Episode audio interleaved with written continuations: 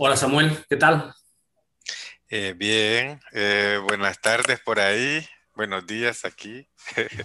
Eh, la diferencia de horario siempre es a veces una ventaja, pero también nos hace como correr cuando andamos en, en esas cosas de última hora. ¿Cuántas horas hay de diferencia con El Salvador? siete ahora, pero creo que cuando hay cambio de horarios ah, son ocho. Y ¿Y qué tal? ¿Cómo, ¿Cómo está la situación allá? Creo que están de elecciones ahora, ¿verdad? Estamos en la recta final de la campaña, por así decirlo. Eh, las elecciones son el 28 de febrero. Eh, esto ha sido una, una, coyuntura muy, muy particular. Hay mucho odio, hay mucha división, eh, hay mucho miedo en la calle, pero eh, y casi en las campañas electorales en El Salvador ha sido así porque vivimos en un contexto de mucha polarización política, pero esta vez ha sido inusual. Eh, un derroche de publicidad del partido en el gobierno, pero no publicidad educativa para llamar al voto, sino para atacar, para infundir miedo, para infundir odio y, y muchas mentiras. Bueno, ha habido eh, dos personas asesinadas, de hecho, en un ataque de odio de, personas que son empleadas del gobierno que atacaron a una caravana de un partido de oposición. Y creemos que ha sido en el afán ese de infundir miedo, de infundir terror para que la gente no, no salga o no participe de, de la contienda política como tal. Mm. Eh, eso es un poco la situación del, Salvador, en el fondo, ¿no? que sigue viviendo desde los acuerdos de paz una... No, no, no, ha quitado, no se ha quitado de encima la, situación, digamos, de, violencia, aunque acabara el conflicto, sigue habiendo una violencia estructural que ahora en, estas elecciones se refleja así, ¿verdad? Sí, aunque eh, después de los acuerdos de paz de 1992, al menos en cuanto a la participación política y la diversa y, las reglas del juego electoral se habían venido respetando. Eh, había habido un poco de, si bien es cierto, mucha polarización, pero no ataques tan directos a la democracia como han habido ahora. Entonces, digamos que se respetaban las reglas del juego, se respetaba la independencia de poderes, se respetaba la institucionalidad como tal, que ha mantenido cierta estabilidad en el país. Y eso es lo que ahora se ha puesto en riesgo. De hecho, el 9 de febrero, ahora el 9 de febrero cumplimos un año de un intento de golpe de Estado a la Asamblea Legislativa, liderada por el Poder Ejecutivo que se tomó el edificio de la Asamblea Legislativa, militarizó los alrededores, eh, ingresaron militares y policía al, edificio legislativo y allí apareció su majestad dando un mensaje siempre de odio, de división y todo eso. Entonces, eh, y en el marco de los acuerdos de paz, que fueron hoy en enero, se celebraban los 30 años 28 años, ya, ahora mismo me pierdo. 29. Pero, eh, eh, pero hubo un desconocimiento del Ejecutivo a los acuerdos de paz a los 29 años de acuerdo de paz, planteándolo como que fue los acuerdos de paz una farsa, la guerra misma, el conflicto armado, una farsa, y eso es como a, reinventar o en esa misma estrategia de odio y miedo que es en la que está, con la que están jugando. Eh, que en resumen eh, lo que está significando es un, grave retroceso a la construcción democrática en el país y a la configuración de un nuevo estallido social, ¿verdad? Mucha pobreza, eh, mucha desigualdad, mucha polarización, mucho odio. Entonces, sumado a lo no quiero decir que ha sido habitual, pero a lo cotidiano de la, de la violencia por maras, por pandillas, el tema de las deportaciones de Estados Unidos, que vienen a acentuar entonces todo este tema de conflictividad en el país. Por eso es probable que si no si no se toman como medidas oportunas, eh, un nuevo estallido social se estará fraguando. Y ese es el miedo. Y, y, Aqua y muchas otras organizaciones nacen, bueno, en ese conflicto, ¿no? Eh, sí, en, en esa situación de, de, conflicto y un poco para poner eh, remedio, poner las bases de un, de un país diferente, eh, imaginarlo un poco en, en, otros, ¿no? en, otro contexto de, de, igualdad o trabajar para esa, para esa justicia social. ¿no? Yo imagino que debe ser bastante complicado eh, trabajar, intentar poner paz ¿no? y paz social y, y acabar con todas esas diferencias en, ese, un, en, un, contexto tan polarizado, ¿verdad? Y de tanto, de tanto odio. ¿Cómo, ¿Cómo es trabajar en cooperación durante todos estos años en este momento? Sí, eh, lo que pasa es que eh, las organizaciones sociales y ACUA como tal eh, surgimos en, en, medio de contextos como este. ACUA, por ejemplo, surge en el 2000, a finales del 2004, aunque y se legaliza hasta el 2005, trabajando en un territorio con, con, unas particularidades como complejas, digamos que eh, a partir de los terremotos del 2001 queda al, descubierto niveles de pobreza en este territorio que son grandes latifundios, grandes fincas de café, eh, a, la, par de centros comerciales, de proyectos de especulación inmobiliaria y cinturones de pobreza alrededor de todo esto personas sin acceso al agua, personas sin tierra para producir sus alimentos, eh, personas sin vivienda, sin techo, que, su, e, entonces toda esa pobreza,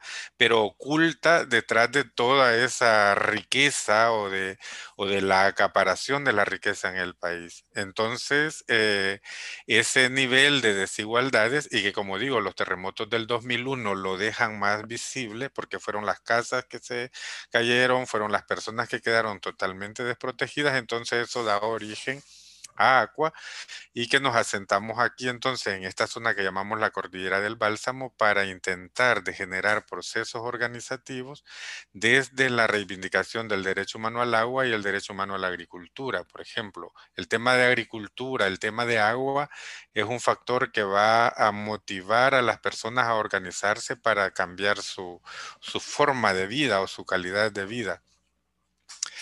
Eh, en esos contextos de reivindicación de derechos y en la coyuntura actual, eh, nosotros intentamos de que las personas no abran un poco su mente, abran sus ojos y, y hagan, sean críticas de la realidad y que su decisión de participación política que no sea solo de ir a votar, sino que haya, que haya un poco de razonamiento, que haya un poco de conciencia de lo que está pasando, que se identifique este tema de desigualdades y sobre esas desigualdades qué es lo que podemos hacer para cambiarlo. Y no es fácil porque tenemos todo, todo en contra. Tenemos al Estado, tenemos a gobiernos municipales que no les gusta que la gente se organiza y reivindique derechos.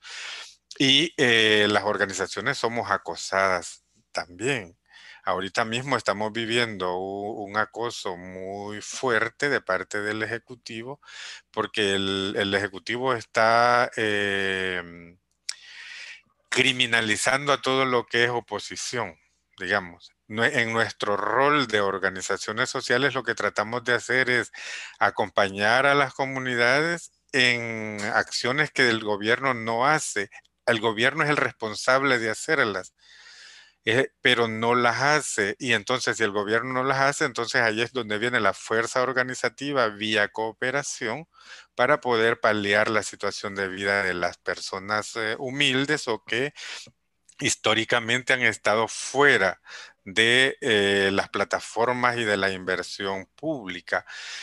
Entonces, el trabajo nuestro, en la medida que, que hace contrapeso, que hace contrapeso porque si vamos a llevar agua no es solo poner el, el, chorro y que la gente ya tenga agua, sino organizar a la gente para que cuide y defiende el agua, para que se oponga a la privatización del agua, para que se oponga a los intereses de mercantilizar el agua.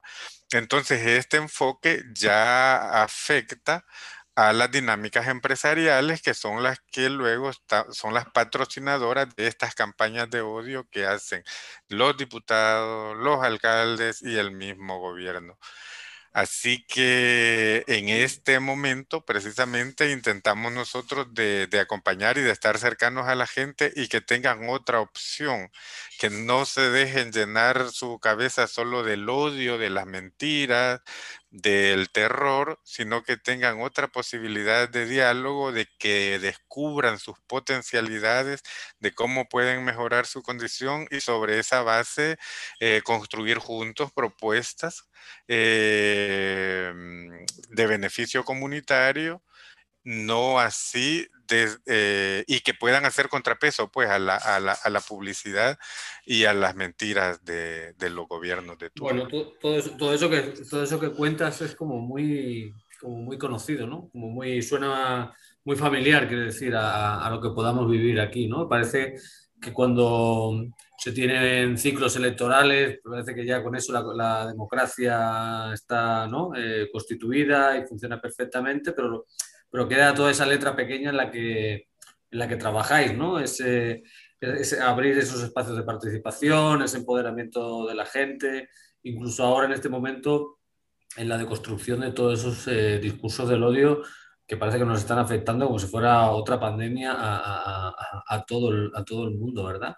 Y, en eso, eh, ¿qué, ¿cuán válido es pues, compartir esas luchas, preocupaciones? ¿no? ¿Cuál es el papel un poco de la, de la cooperación internacional? ¿Ustedes cómo la ven, cómo la reciben? ¿Qué, qué, sirve? ¿Qué, puede hacer en, todo eso? Sobre todo siendo una, una, lucha más política, no simplemente la transferencia de, recursos, como entiendo que Aqua la, la, la ve. Sí, pero fíjate que eh, es cierto que puede haber un poco de similitud eh, en cuanto a todos los caprichos y las cosas que se generan en las contiendas electorales. Lo que pasa es que hay una diferencia muy fuerte en cuanto a los resultados que puedan tener ustedes ahí con los que, es decir, los cambios de gobierno eh, aquí son muy sensibles, porque es que tiran por la borda todo lo que se ha construido antes y no hay como una estrategia país, no hay una continuidad. El nuevo que llega es que todo lo que hizo el anterior no sirve y entonces ahora lo que yo traigo es mejor, pero entre lo que yo traigo hay mucho saqueo, hay mucha corrupción, hay mucha pérdida de tiempo, es como de volver a hacer y se les pasó el tiempo y, no, y terminan solo llenando sus bolsas de la corrupción, pero no llevando realmente proyectos eh, tangibles para mejorar la condición de la gente. Entonces, eh, y luego el deterioro a las prestaciones sociales, por ejemplo, ahora en año y medio que lleva este gobierno, se ha desarticulado todo el tema de la atención primaria en salud, por ejemplo. Eh, se están agilizando los permisos, los permisos ambientales para los proyectos urbanísticos. Eh, en detrimento de todo lo que generan eh, desde la gestión de cuencas o de toda la, protección ambiental que puede haber para las familias en los ríos, la, la, contaminación del agua, la escasez de agua como tal, no les importa, lo que les importa es que aquí hay una familia de dinero tiene este terreno, lo va a urbanizar, va a poner 800 casas y el agua, eh, pues estas familias son prioritarias y se va racionando el agua hacia comunidades más populosas.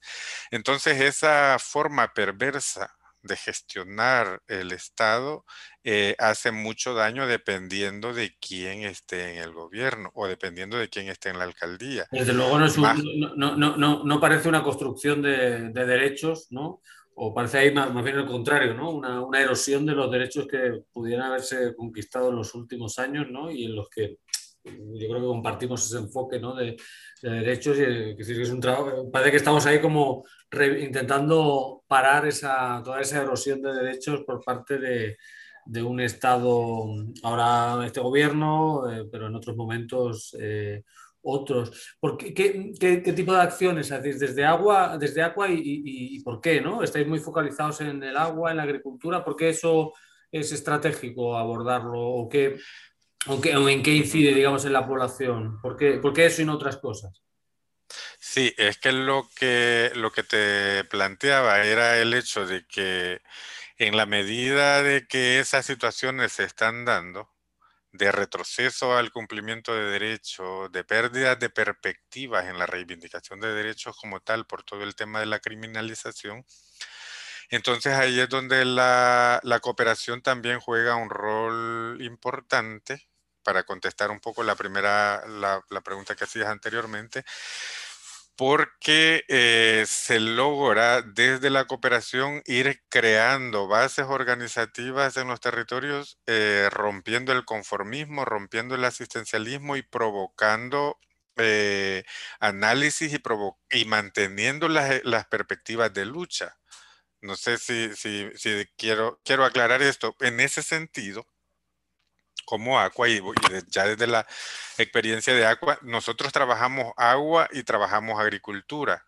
Pero como dije en un principio, en el tema del agua no es de poner un chorrito y que ya le caiga el agua a la gente. No, hay mucho trabajo organizativo previo, eh, sensibilizando sobre el enfoque del derecho humano al agua, pero también explicando el tema de las desigualdades, por qué las comunidades rurales no tienen agua, pero sí los centros urbanos y sobre todo las urbanizaciones de lujo. Entonces estamos hablando con la gente porque el agua en El Salvador corre hacia arriba, corre hacia, hacia donde hay dinero pero las comunidades de escasos recursos van a seguir siendo marginadas siempre.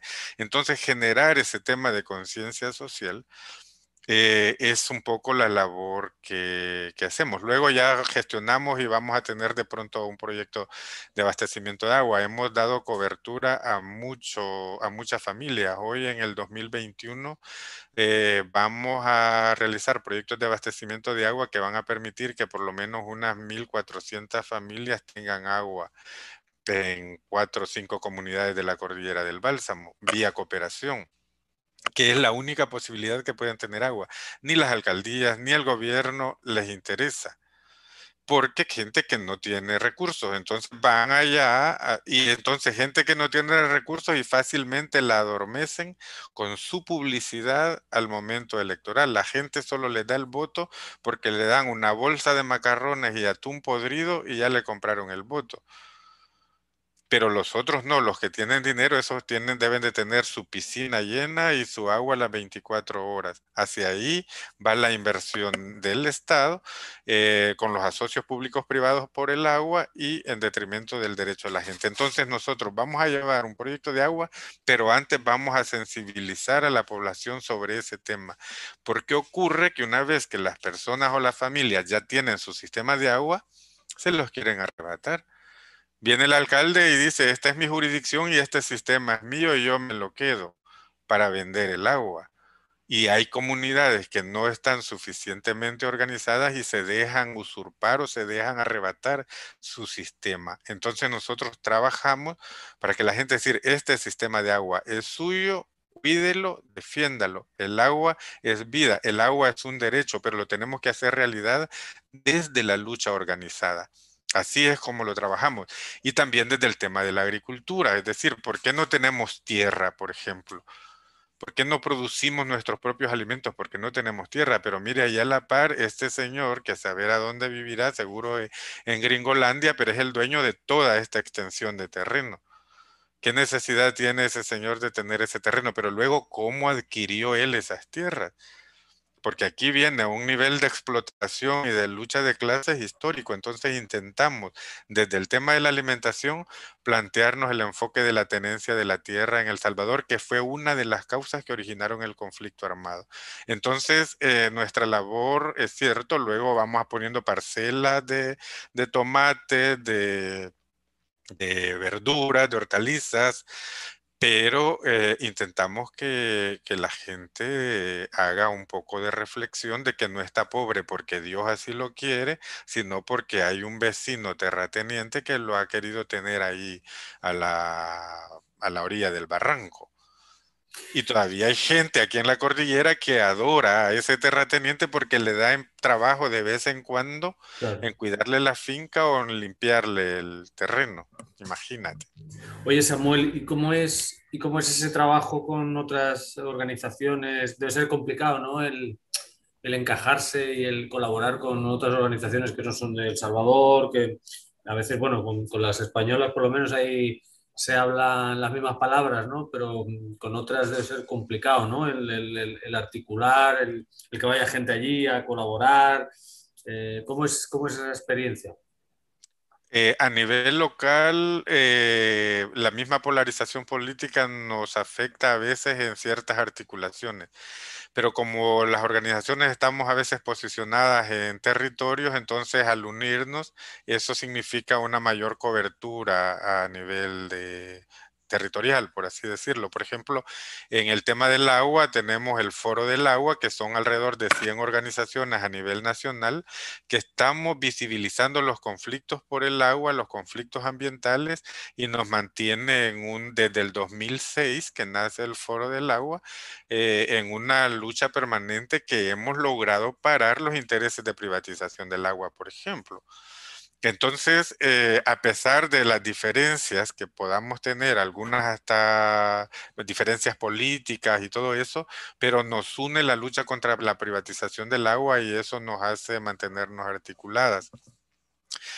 Ya eh, cómo trabajamos el tema de la cooperación a veces es muy difícil porque la cooperación y, sobre todo la cooperación española, pues que también hay un poco de todo, nosotros accedemos más a la cooperación descentralizada, pero no podemos hacerlo de manera directa.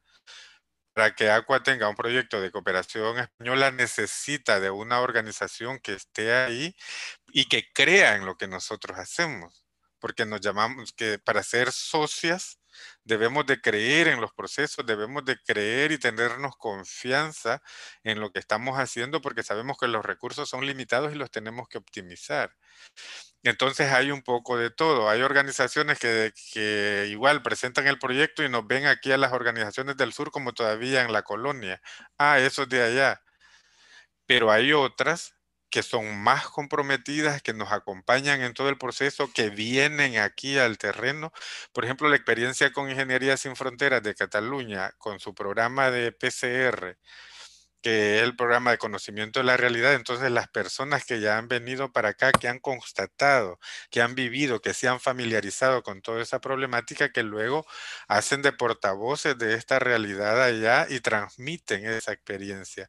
Entonces eso nos hace más cercanos, eso nos hace no solo hablar el mismo lenguaje, sino buscar la misma perspectiva y que saber que eh, los recursos que se puedan gestionar vía un proyecto, tienen el alcance que el proyecto dice, pero aportan a mucho más, porque la estabilidad que se pueda generar a nivel a, las organizaciones, tanto a Ingeniería Sin Fronteras en este caso como a Aqua aquí, nos permite eh, ir avanzando nos permite ir pensando otras posibilidades que podamos ir creando juntas. Entonces, eh, hay, un poco, hay un poco de todo, y un poco de todo, la cooperación misma se está volviendo muy restrictiva, muy competitiva y entonces eso hace que, que, la identificación de los proyectos aquí en el sur tengan la suficiente sustentación, pero la organización allá en el norte tenga también la suficiente capacidad, la suficiente fortaleza a nivel de lobby, a nivel de capacidad instalada, a nivel de presencia pública, eh, de todas esas cosas, los foros, las entrevistas, las redes ah, sociales ahora, eso contribuye a que la ONG en el norte tenga esté posicionada, esté reconocida y ese reconocimiento se traduce en la posibilidad de tener un proyecto bueno, aquí en el sur. Es, lo que, como decías, eh, es todo un proceso y no es nada evidente el hacer una cooperación, como se dice ahora, de colonial, ¿no? Una relación más, más bilateral, sin imponer nada, asumiendo un poco los posicionamientos de unos y de otros, haciendo que sea una, lucha compartida, eso no es evidente. Y, por lo que nos toca, por la parte que nos toca a nosotros, y no sé cómo lo viven ustedes, pero muchas veces em, causa extrañeza tener que explicar que lo que estamos es acompañando procesos que son puramente políticos, pero no partidistas en, en países tan polarizados como, como el de ustedes y, bueno, defender una figura, una imagen, una idea sobre la cooperación que no se, no se corresponde mucho al, imaginario mucho más caritativo ¿no? que tiene, que, tiene la, gente en general, la sociedad en general de, sobre, la, sobre la cooperación, ¿no? defender que estamos ahí pues en un proceso contra la privatización o construyendo redes a nivel latinoamericano o, con ese enfoque de derechos, es una cosa bastante, a veces, a veces es complicada porque la gente lo que, lo que imagina es que estamos haciendo ese tipo de, intervenciones como hacer pozos o, construir escuelas o, en fin. Entonces ahí es, eso es una dificultad un poco compartida. Más, más que pregunta es, es, reflexión. Yo no sé tampoco cómo les llega. A veces a ustedes, al contrario, lo que les llega es que esto es como una injerencia, ¿verdad? Una injerencia internacional a la soberanía de su país. No, depende, depende de qué nivel de coordinación y, qué, y la calidad de socias que establezcamos para el trabajo. Hay organizaciones, por ejemplo, que dicen que, te, podemos trabajar un proyecto, pero, pero nada de lucha reivindicativa, eh, nada de esto, nada de lo otro. Entonces decir, pues muchas gracias. Nosotros como Aqua no vamos a trabajar con una cooperación que nos restrinja nuestro derecho de reivindicar derechos, por ejemplo. Y aún con la limitación de recursos, eh, eh, hemos tenido que, plantarnos en nuestro posicionamiento, porque, porque la lucha eh, por, por, la defensa de derechos es nuestra razón de ser. Entonces, si un financiamiento nos va a generar esa restricción, pues entonces mejor no lo hacemos. Y eh, con Ingeniería Sin Fronteras llevamos desde el 2012 prácticamente apostando a la lucha contra la privatización del agua con proyectos consecutivos y ha sido la única organización que se ha posicionado en ese tema. Hay otras que sacan pecho, pero a lo mejor para, para gestionar recursos, pero en la práctica, en la práctica, en el aporte a la lucha como tal ha sido muy mínimo. Entonces aquí en El Salvador, quien ha mantenido un poco toda la agenda y la estrategia de territorialidad han sido los proyectos que hemos gestionado Aqua con Ingeniería Sin Fronteras, que nos ha logrado establecer en, en 10 eh, de los 14 departamentos del país, estableciendo bases territoriales, visibilizando la problemática. Entonces, pero luego nos vemos en la concurrencia competitiva de proyectos y quiénes ganan los proyectos. Organizaciones religiosas porque no se mojan. Organizaciones que tienen capacidad de poner contrapartidas y esa capacidad de contrapartida limita la posibilidad de que nosotros con proyectos reivindicativos podamos llegar, porque las, que, las organizaciones que estamos en la lucha permanente no tenemos recursos de contrapartida, lo que tenemos es ganas de, de reivindicar derechos, pero esas otras se los van guardando porque saben que así son fuertes, son fuertes a nivel económico, pero débiles a nivel de enseñar a pescar. Y yo creo que esa es un poco la diferencia. Samuel, pero eso es una fortaleza también, ¿no? al fin y al cabo, saber que hay una, hay una línea ahí, un, un, objetivo clarísimo, más allá de si haya recursos o no haya recursos. Y muchas veces es simplemente la, la, voluntad como organizaciones de estar ahí y a veces, o sea, hacen falta los recursos, para, evidentemente, y la cooperación no deja de ser una, una herramienta, ¿no? Pero yo creo que el, el trascender eso, al fin y al cabo, es, te permite continuar, ¿no? Y superar un poco incluso las, las deficiencias o las carencias de recursos, ¿no? Sí, incluso por... muy romántica. No, no, no, no. Fíjate que está bien que lo menciones porque también eh, el tema de la cooperación no es solo financiera. Yo creo que hay que, que hay que establecer eh, otros vínculos de cooperación que se establecen, como el tema de, de la denuncia. Por ejemplo, cuando nosotros estamos siendo atacadas, las organizaciones aquí en el país, como las organizaciones del norte, posicionan y van visibilizando el nivel de criminalización que está haciendo y eso genera un alto, un alto a la represión en el país. Entonces, eh, cuando nos sentimos como acuerpadas, cuando nos sentimos respaldadas por organizaciones del norte que se están pronunciando en contra de los atropellos que están ocurriendo aquí, también esa es cooperación. Y esa es la que hemos tenido nosotros también, esa cooperación solidaria que no es solo de dinero, sino de decir, eh, mándame información, dime qué está pasando, yo me reúno aquí con, con otras personas, hacemos un foro también para exponer la situación del Salvador o la situación específica de defensoras y defensores y generamos opinión. Eso también es y, y, ahí, en ese sentido ha habido episodios bastante complicados, ¿verdad? Con compañeros, con compañeras en comunidades, con dirigentes, incluso con gente mm, de a pie, ¿verdad? En situaciones, yo recuerdo en el puerto, en fin, con ustedes, con otras organizaciones con las que trabajamos ahí, la situación de acoso, digamos, a los defensores de derechos es, muy complicada en el país, incluso aprovechando ese contexto de violencia generalizada, ¿verdad? Y, y, fíjate, por ejemplo, cómo en, ese, en el caso, ese, esos fueron unos casos de atentados casi en el 2016 pero nosotros teníamos un canal de diálogo directo con la Oficina Técnica de Cooperación de la ESID aquí en El Salvador.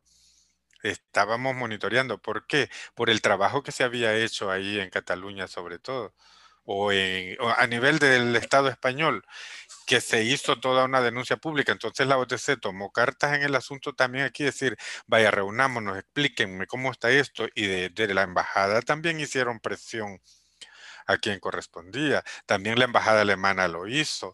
También otros organismos de cooperación lo hicieron. Entonces, eh, situó esto porque nuestra dinámica no es solo el acceso a los financiamientos, es el acceso también a la solidaridad, a la cooperación de ideas y a estar a la expectativa de lo que nos está ocurriendo y que esas denuncias constantes se convierten en un alto a, a esas medidas represivas y se convierte en un respaldo a nuestras actividades, a nuestras luchas. Samuel, oye, ya para, acabar, em, ¿qué retos tenemos por delante con la, cooperación? ¿Crees que vamos a poder seguir trabajando? ¿Qué, tenemos por delante? yo considero que estamos en una situación un poco eh, crítica eh, hay que reconocer que el tema del COVID-19 también ha venido a, cambiar la estructura de cooperación como tal, a redefinir las prioridades no solo de cooperación, sino de qué tipo de acciones vamos a hacer. En el caso de El Salvador mm, se suma todo el impacto de la pandemia del COVID-19, pero también todos los retrocesos y todo el nivel de represión y criminalización al que estamos llevando. El tema de la amenaza a la democracia en El Salvador es un tema muy sensible. Desde esa perspectiva yo creo que tenemos que, que oxigenar el trabajo, tenemos que seguir a la expectativa y tenemos que seguir trabajando de cualquier manera, vía la cooperación financiera, vía la asistencia técnica, vía la denuncia y, viva, y vía esa solidaridad que nos abraza permanentemente y que nos respalda. Samuel, muchas gracias. Yo creo que ha sido una charla muy edificante para situar un poco esa cooperación con enfoque de derechos que siempre intentamos hacer y que no es nada fácil. Un abrazo. Bueno, saludos a las personas que vayan a estar en este taller. Allí puedes dejar nuestras, nuestras redes para, para seguir contactándonos y, para seguir enriqueciendo y fortaleciendo la cooperación. Abrazos. Un abrazo.